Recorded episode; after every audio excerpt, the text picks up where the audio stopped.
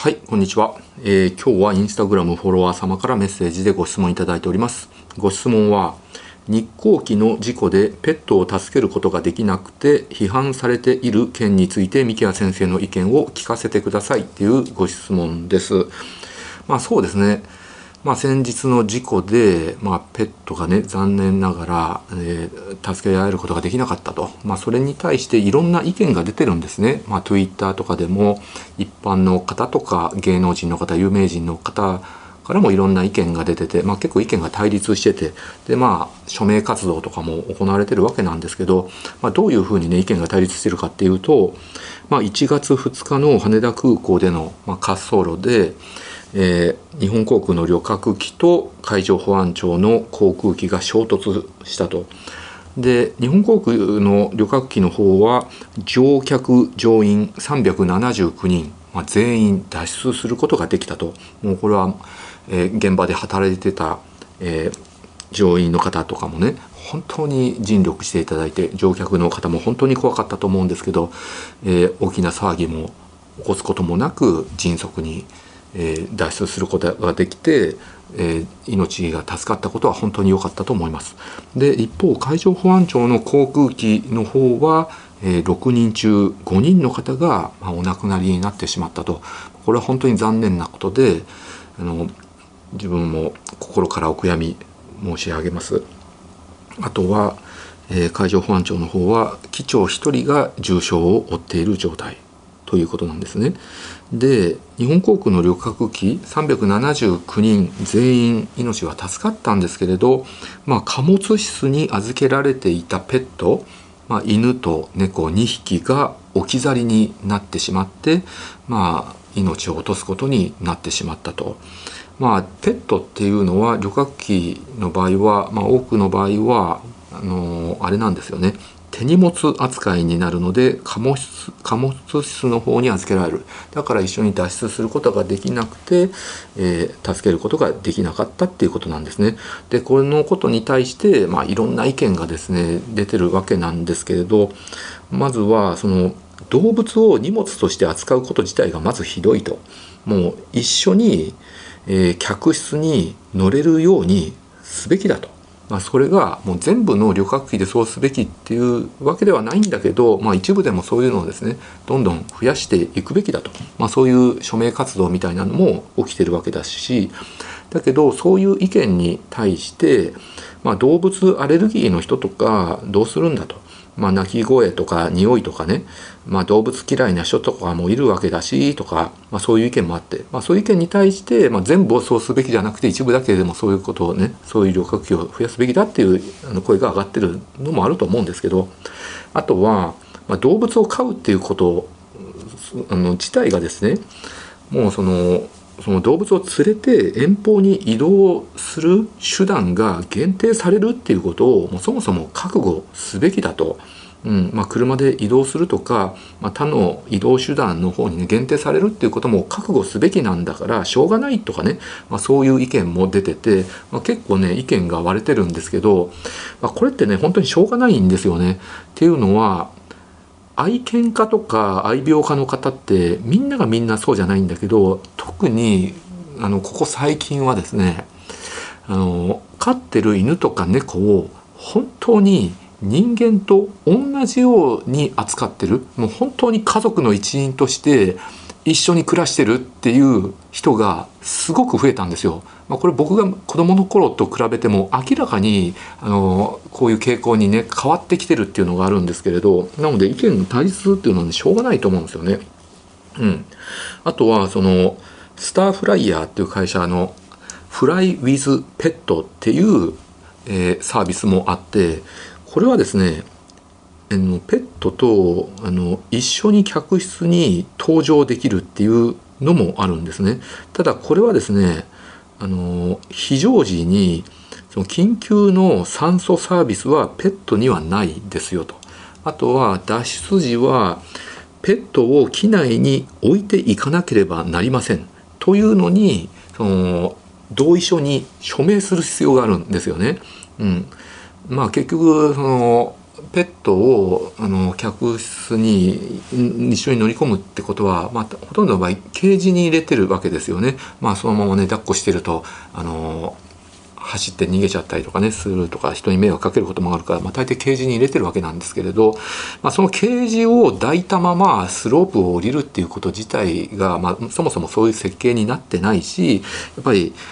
まあそもそも脱出時って普通の荷物も持って脱出すること自体もあの禁じられてるわけですよ。もうそのそれが邪魔になってね通路邪魔になって、えー、それによって人が助からなくなるとかねそういうことも考えられるので、まあ、ペットも荷物と同じように扱われて一緒に抱いてね逃げることはできませんよっていうことを署名しないといけないわけなんですけど、まあ、それに対しても結構批判してる人がいるし、えー、批判すべきじゃないっていう人もいて、まあ、意見が対立してるんですけど、まあ、結局さっきも言ったようにですね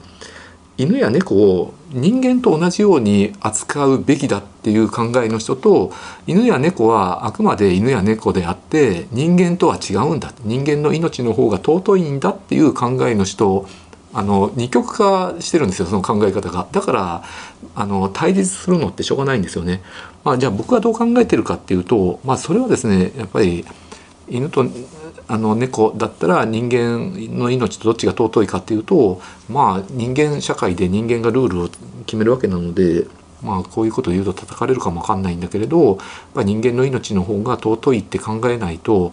あの逆に危険だと思うのでそうすべきだと思うんですよね。っていうのは人間の命とあと犬や猫の命をそのどちらが重いかっていうのをね、え一緒にしてしまうとですねその犬や猫を助けないといけない代わりに人間が助からなくなる人間が命を失うっていうケースがいろんなケースで出てしまうと思うんですよ。飛行機以外でもあの災避難あの災害時のね避難地でもねそういうことが生じてしまうわけなので犬とね犬を助けるべきか人間を助けるべきかっていうのでですね命の選別があの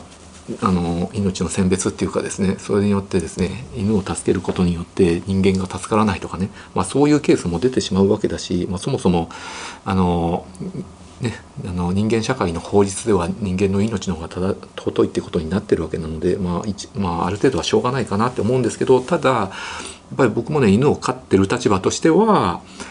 飼ってる犬や猫がもう人間と同じだけ命が尊いとか本当に家族の一員だっていう気持ちの人のあのその気持ちもすごく分かりますんでそういう人の意見も尊重したいんですけれど、まあ、ある程度はしょうがないかなっていうのはありますね。うんまあ、実際ね本当にあの犬猫はね家族の一員として飼ってる人ってそういう人の生活見てると本当に一緒に暮らしてる一緒に寝て一緒にご飯食べてで服着せて本当に大事にして一緒にお風呂入れてで誕生日にはねケーキ買ってで一緒にお祝いしてってまあ人間として扱ってるわけですよね。まあそうやって暮らしてれば感情移入して人間と同じように扱わなきゃいけないっていう気持ちになるその気持ちもすごくわかります。はい。なので僕もね犬系 YouTuber としてね、まあ、犬の動画上げてるんだけれど、まあ、結構ね相当気を使って動画出さないとコメント欄でも叩かれちゃうんで僕相当ね気にしてるんですよね。例えばそのほら邪魔だってねうわーってかやると虐待だとかねかわいそうとかねそういうふうにあの言われちゃったりとか書かれちゃったりとかするしね。食べ物あげる時でもね量が多すぎるとかね量が少ないとかね。で2匹飼っててさあのスズとチビにあの餌あげてあたまたまちょっとそのねスズの方がね、えー、与えた量がね多かったりとかすると、まあ、たまたま一つのものをちぎって与えてスズの方が多かったりすると「ちびちゃんがかわいそうだ」とかねあのすごいあの批判いただくことがあってあの人間と同じように本当に対等に扱ってって、うん、しないといけないかな。ともう喧嘩しないようにあのちゃんとね餌を与える時は離れてとかねあの壁を作ってとかねそういうのすごいご批判いただくわけなのであの動画出す時はあの実際にはその可愛いところ綺麗なところだけ切り取って出すように最近してるんですけれどあの、まあ、実際には大喧嘩してね耳噛まれて流血してとかねあるんですけどそんなのとても動画にはアップできないですね。まあ普通に2匹とか3匹犬飼ってて喧嘩して流血するっていうことってまああの犬たくさん飼ってる人は分かってると思うんだけれど、まあ、多分そういうのを見てすごく過剰に反応する人って逆に犬飼ってない人だかも分かんないですね。はい、あるいは1匹だけ、えー、おとなしい犬飼ってものすごいあの可愛がって飼ってる人とかかもわかんないんですけどちょっとまあそれはケースバイケースなんで一概にはね愛犬家の方が批判してるとは言い切れないしまあ愛犬家じゃなくてあのただ叩きたいだけの人が叩いてるのかもわからないんだけど、まあ、とにかくそういうことはねかなり気を使って最近は動画を上げるようにしてるわけなんですけれど。はい、ということでですね話戻るんですけど、まあ、結局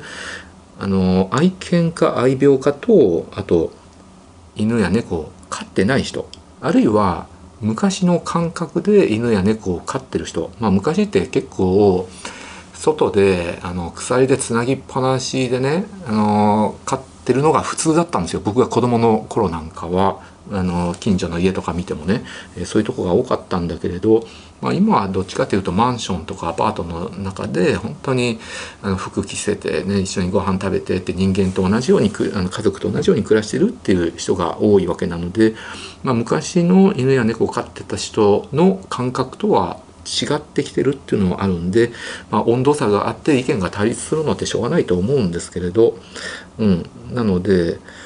なので、まあ、署名活動もするのもいいんですけれどなので、まあ、日航機にしてもですねそれ以外のあの民間の旅客機にしてもですね、まあ、結局あの商売でやってるわけなので別にあの一部だけだったらペットとお客さんが一緒に搭乗できる旅客機があってもいいと思います。うん、全部じゃなくてね一部だけそうするんだったらただその場合はねやっぱり割高になってしまうのはしょうがないかなって思います。っていうのは犬がや猫が乗ってるんだったら私は乗りたくないっていう人だってね必ずいるわけだしあのそれで限定されるわけなのでかなり割高になってしまうあの乗員のねサービスだって手厚くしないといけなくなってしまうわけなので割高になっちゃうのはしょうがないんだけど、まあ、そういうサービスがあっても僕はいいと思います。ただ脱出時にあの一緒にねあの脱出できなくなるっていうのはしょうがないですよね。っていうのはやっぱり人間がたくさん乗ってるわけなのであのペットを連れて脱出しようとする人がいることによって人間が助からなくなっちゃう。あのペットの命が助かった代わりに人間が助からなくなっちゃうっていうこともありうるし、えーと、ペットも人間もそのあの行動のせいによってどっちも助からなくなるっていう行動があるので脱出時に、えー、ペットを抱いて脱出することはできなくなるっていうのはしょうがないことだと思います。はい、ということで、まあ、そもそもね僕も犬をずっと飼ってきてるんだけど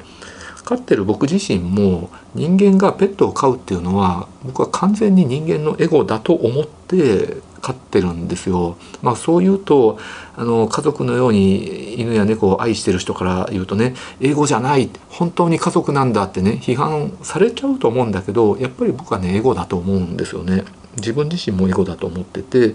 というのは犬も猫ももともとは野生動物だったわけですよね。まあもともと犬はねその狼がね野生でいてで一部のねおとなしい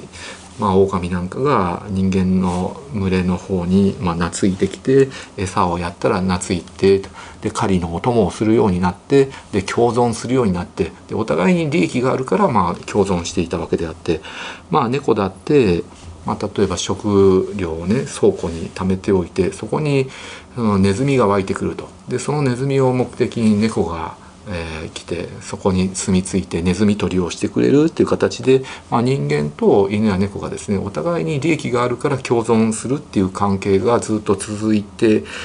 たんだけれど、まあ、今ではそういう関係ではなくなって本当に単なる愛玩として犬や猫を人間は飼ってるわけですよね。もう可愛くてあの一緒にいたいからっていう理由で好きだからっていう理由で飼ってるわけであってでまあ犬や猫をね繁殖する人たちとか業者がいてまあそのニーズに合わせて繁殖させてでそれを譲るとかね売るとかそういうことをしてでも増えすぎては困るわけなので不妊手術をしてで頭数をコントロールしてっていう形なので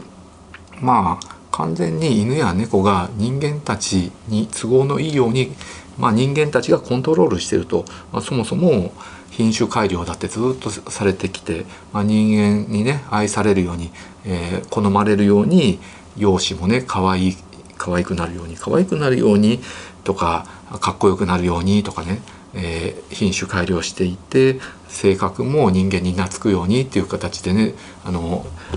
あのどんどんその品種改良されてきているわけなのでまあエゴだなって思います。なのでまあ人間と